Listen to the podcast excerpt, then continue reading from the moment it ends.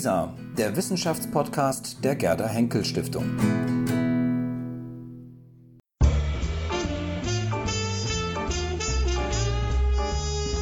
Literaturradio Hörbahn. Abseits vom Mainstream.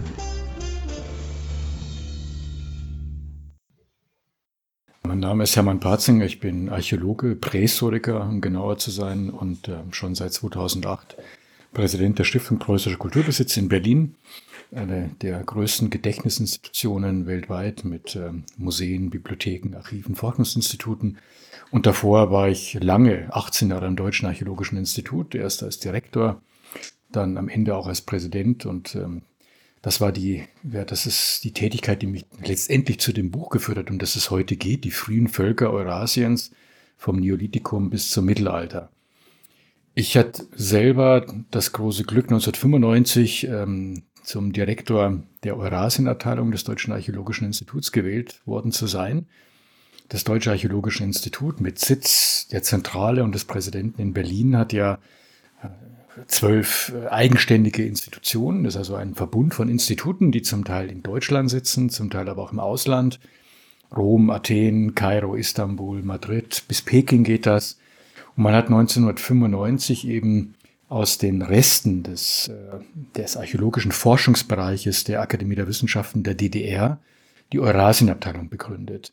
Weil damals schon nach den politischen Veränderungen, nach dem Fall des Eisernen Vorhangs immer mehr Wissenschaftlerinnen und Wissenschaftler eben aus diesen Ländern, aus der ehemaligen Sowjetunion beziehungsweise den Nachfolgestaaten nach Berlin kamen. Das Deutsche Archäologische Institut war natürlich weithin bekannt ähm, und sagten, macht doch Forschungen bei uns, gemeinsame Projekte. Natürlich war damals die russische, ukrainische, georgische, wie auch immer geartete Forschung in diesen Nachfolgestaaten in einer sehr prekären Lage ähm, was die Finanzierung vor allem betrifft. Die WissenschaftlerInnen haben kaum Gehälter bekommen, es gab keine Gelder für Forschungsprojekte. Ähm, das war natürlich ein Treiber für die Suche nach Kooperationspartnern, aber nicht nur.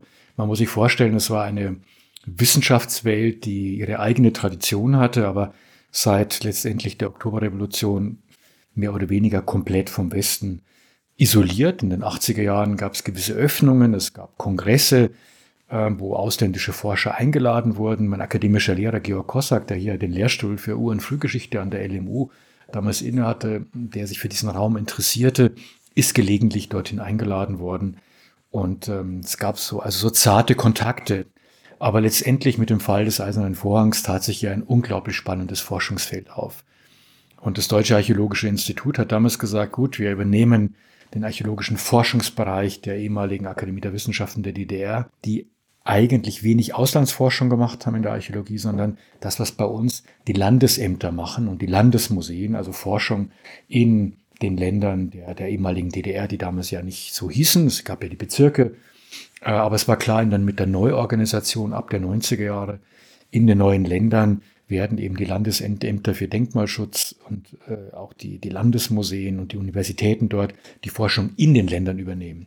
Und damit war klar, dass es eine neue Ausrichtung braucht und aufgrund dieser Voraussetzungen, aufgrund dieser Kontakte mit dem Osten, sage ich mal, hat man dann die Entscheidung getroffen, eine Eurasienabteilung zu gründen mit Sitz in Berlin, die im Grunde auf diesen Ressourcen aufbaut, auf einer Forschungsbibliothek, auf den Stellen, äh, ein Etat dann auch bekommen hat und dass man dann sozusagen äh, mit diesem Institut versucht, in diesen Ländern, in Russland, verschiedenen Teilen Russlands, gab damals eine Grabung bereits schon, das wurde begonnen in der Gründungszeit der Eurasienabteilung in Tanais, das ist eine griechische Kolonie, nicht weit von Rostov, zwischen Rostov und der heutigen russisch-ukrainischen Grenze, um die zu untersuchen. Und dann aber auch in Georgien gab es Angebote, in der Ukraine, in Kasachstan, in der Mongolei, um sozusagen diese Angebote aufzunehmen, zu strukturieren und in verschiedenen Epochen die interessanten Fragestellungen zu verfolgen. Und ich hatte damals das große Glück, dass ich eben zum Direktor dieser dieses Instituts gewählt wurde und dann 95 meine Arbeit aufgenommen habe. Mein eigenes Forschungsfeld hat sich auf unterschiedliche Bereiche konzentriert. Äh, Sesshaftwerdung, sogenannte Neolithikum, dann aber auch Fragen der Metallversorgung, der Ressourcenversorgung, vor allem in der Bronzezeit. Ich hatte da ein Projekt, ein Zinnprojekt, eben ein Forschungsprojekt zur Frage der frühen Zinngewinnung, was ja ganz entscheidend ist für die Bronzelegierung Denn Bronze kommt natürlich nicht vor. Es kommt Kupfer vor und es muss entweder mit Arsen oder meistens mit Zinn legiert werden, um Bronze zu erzeugen. Bron Bronze gibt es in Tausenden von Tonnen an Objekten in der ganzen alten Welt, aber es gibt kaum Zinnlagerstätten, nur ganz wenige. Und die gibt es eben einerseits in Afghanistan, was forschungsmäßig nicht zugänglich war, und eben auch in diesen südsibirisch-mittelasiatischen Gebirgsregionen. Und dann natürlich als dritte Fragestellung eben die Entstehung des Reiternomadentums. Eine Frage, mit der sich hier in München mein, mein akademischer Lehrer Georg Kossack auch befasst hatte. Nicht durch Grabungen, das war ihm nicht möglich, aber durch Forschungen auf der Basis von Veröffentlichungen und Kontakten. Einige wenige Museumsreisen. Das war so das Spektrum und in diesem Spektrum durch die Perioden eigentlich habe ich selber mich dann mit diesem Raum auch mit eigenen Forschungsprojekten befasst. Also nicht nur die organisatorische Arbeit, so ein Institut aufzubauen. Da gehörte dazu, dass man eine, eine Zeitschrift gründet. Eurasia Antiqua hieß die, dass man Monographien rein, also den ganzen Apparat, der zu einem Forschungsinstitut gehört, aufbaut. Aber natürlich auch eigene Forschung, die sich einfinden, einfügen in ein Spektrum von unterschiedlichen Fragestellungen. Es ist ja immer wichtig, dass so ein Institut sich nicht nur einer oder zwei Fragestellungen mit den wissenschaftlichen Mitarbeiterinnen und Mitarbeitern widmet, sondern wirklich unterschiedliches aufnimmt. Und das ist uns, denke ich, ganz gut gelungen. Und mein Schwerpunkt war dann auch geografisch, unterschiedliche Fragestellungen, unterschiedliche Perioden, aber geografisch lag er in Mittelasien und Sibirien. Und nach einigen Jahren hat sich für mich die Frage gestellt, Mensch, es gibt so vieles Neues. Ähm, erstens das, was die russische, sowjetische und russische Forschung seit Anfang des 20. Jahrhunderts erarbeitet hat, ist im Westen weitgehend unbekannt. Das hat verschiedene Gründe. Die Veröffentlichungen sind in Russisch. Erstens schwer zugänglich, nicht jeder kann das lesen. Zweitens, äh, vieles kommt hier im Westen gar nicht in die Bibliotheken, weil es den Weg nach Westen gar nicht gefunden hat. Also dieses Wissen, was vorhanden ist, was existiert, zu verarbeiten. Man kann das natürlich nicht alles veröffentlichen, in Deutsch oder Englisch, aber wenigstens das aufzuarbeiten, was enthalten ist, was frühe Forschung dort erzielt hat an Ergebnissen und dann aber auch äh, neue Forschung mit einzubeziehen, auch die Fragestellungen, die wir haben, das sind oft andere Perspektiven auch auf die Kulturentwicklung, wie die traditionelle sowjetische Forschung, die ja ganz stark in dieser russischen Forschung nach 1990 dort die, die, die Agenda ja auch noch bestimmt hat. Und das Ganze auch mal so einem gewissen Blick, einen weiteren Blick aus einer gewissen Vogelperspektive das Ganze zu betrachten. Und so kam der Wunsch auf, dass neben meinen Forschungsprojekten, Ausgrabungen und deren Publikationen ich eigentlich eine Urgeschichte Sibiriens schreiben wollte. Und dann ging es aber schon los, Sibirien. Ja, was ist Sibirien eigentlich? Man denkt sich, naja, fängt hinterm Ural an und geht dann bis zum Pazifik. Ist aber nicht so. Sibirien reicht etwa bis, ähm, bis zum Jenisei. Diese Gebiete im fernen Osten, die wir so automatisch gemeinhin Sibirien zurechnen, sind kulturgeografisch ganz anders, werden auch verwaltungstechnisch anders bezeichnet. Das ist in Russland der ferne Osten, Dalnevostok. Also ist noch was ganz Eigenes.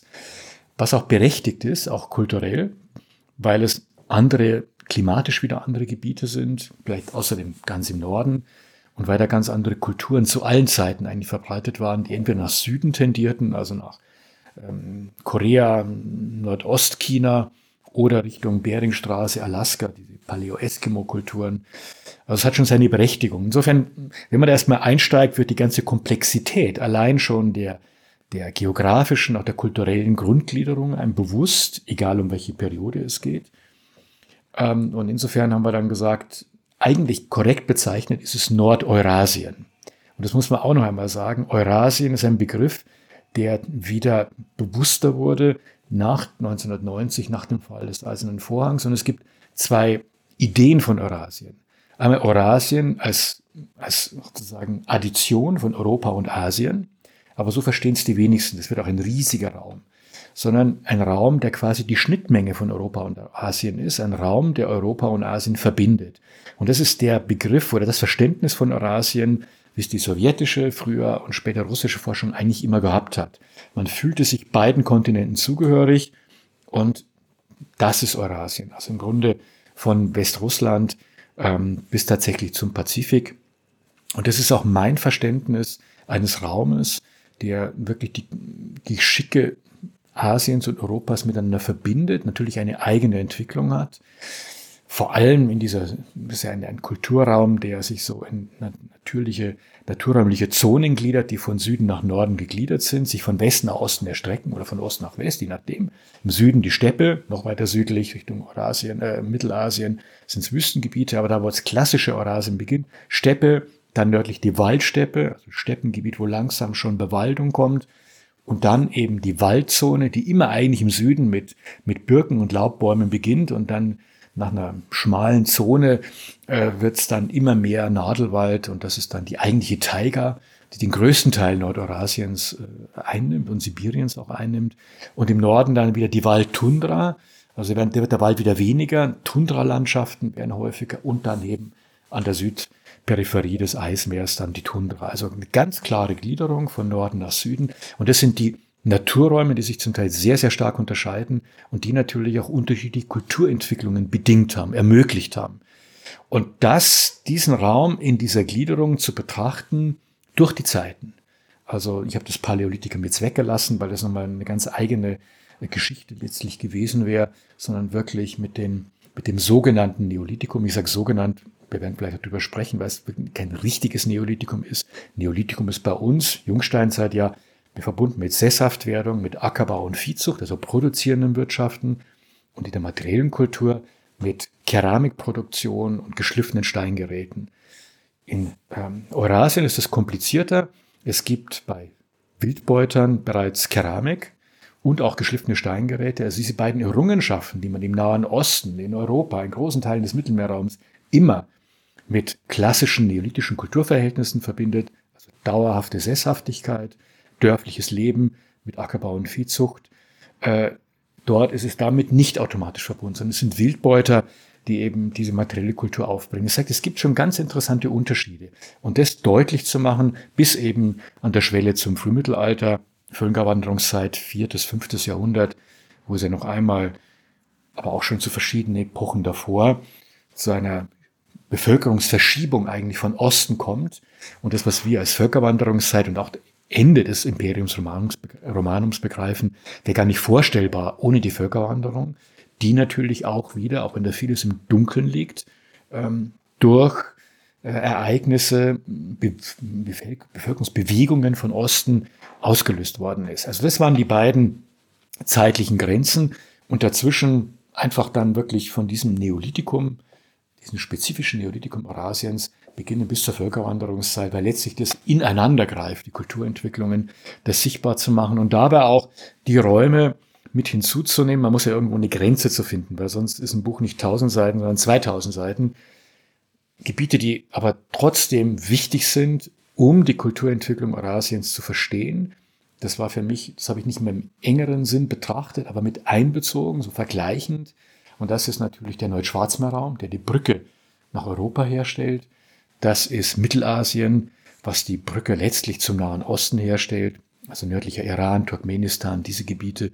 Und es ist im Osten dann auch Mongolei, Korea, die nördlichen Gebiete Chinas, die sozusagen die Gebiete zum Gelben Fluss und zum Yangtze herstellen, wo natürlich, das war, ja, das waren die Gebiete, die in China letztlich die großen Schrittgeber der, der kulturellen Entwicklung waren.